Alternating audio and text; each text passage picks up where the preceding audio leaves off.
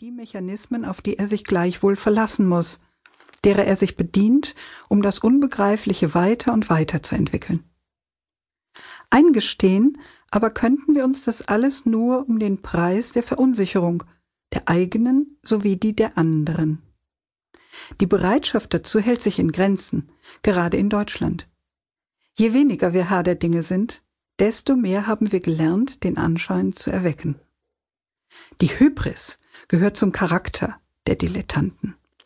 Learning by doing heißt ihre aus der Not geborene Devise.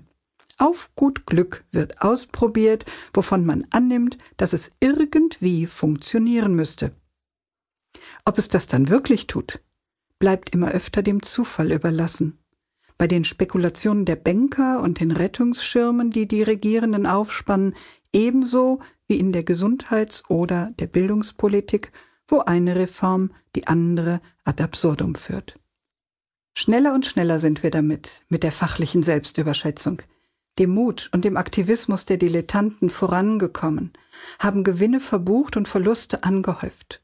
Ohne die treibende Kraft der Ahnungslosen, die unwissend genug sind, anzupacken, wovon der Fachmann lieber die Finger lässt, weil er weiß, was alles schiefgehen könnte, gäbe es keine Computer, nie wäre ein Mensch auf dem Mond gelandet, kein Kind hätte je mit einer Käthe-Kruse-Puppe gespielt.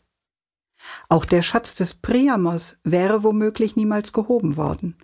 Schließlich war es kein Altertumswissenschaftler, kein graduierter Archäologe, der das antike Troja ausgrub, sondern Heinrich Schliemann, ein Handelsgehilfe aus dem Mecklenburgischen, der sich zu höherem berufen fühlte. Unschätzbar bereicherte sein Fund das Wissen der Menschheit, den Kanon der klassischen Bildung. Ebenso sind es aber dilettierende Bildungspolitiker, die heute Schul- und Hochschulreformen durchsetzen, bei denen auf derartige Werte kein sonderlicher Wert mehr gelegt werden soll. Nicht, weil es womöglich neue Forschungsergebnisse gäbe, die es erübrigten, sich weiter noch mit der älteren Kulturgeschichte zu befassen, sondern weil der Dilettant alles, womit er sich befasst, ausschließlich auf das Maß seiner eigenen Vorstellungskraft reduziert. Mehr als diese mitunter produktive Naivität vermag er nicht einzubringen. Fixiert auf den Moment der Handlung, auf die unmittelbar praktische Verwirklichung seiner Wünsche, Ideen und Ansprüche, scheint ihm das Wissen um die weiteren Zusammenhänge schlichtweg überflüssig, wenn nicht gar hinderlich. Was sollen ihm die retardierenden Momente kultureller Bildung angesichts einer Gegenwart, in der es darauf ankommt, Kommunikationstechnologien, Personalpolitik und Hightech zu beherrschen?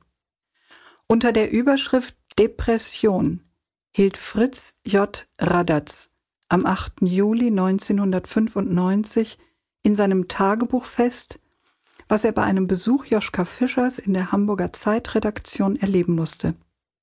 Es stimmt, soll der nachmalige Außenminister, in dessen Zuständigkeit auch die Goethe-Institute fielen, damals gesagt haben, es stimmt, ich habe mit Kultur nichts am Hut. Ich war noch nie in der Oper, ich gehe nicht ins Theater, nicht ins Konzert. Ich lese ein bisschen. Ich finde es ehrlich, das zuzugeben. Erst gestern habe ich mit einem der berühmtesten zeitgenössischen Maler gesprochen, ich habe seinen Namen vergessen. Als Fritz J. Radatz daraufhin nachfragte, ob es ihn nicht geniere, zwar die Gesellschaft umbauen zu wollen, aber ausschließlich in Termini wie Hammelsprung und Wählerverhalten, Mehrheitsbeschaffung und Politik ist in erster Linie Personalpolitik zu reden, bekam er zur Antwort Nein, Warum sollte mich das genieren? Das ist mein Alltag. Danach blieb dem Bildungsbürger Radatz nur noch die Abwendung mit drei Worten des Entsetzens. Feist, aber leer. Übersehen hatte er dabei freilich, dass es eben diese Lehre, dieser bildungsentleerte Hohlraum ist, in dem sich das Selbstbewusstsein der Dilettanten entfaltet, unerschütterlich. Um 40 Prozent sanken die Kulturausgaben in Italien, seit Silvio Berlusconi an der Macht ist. Ein Aufschrei des Entsetzens ging durch das internationale Feuilleton, als 2010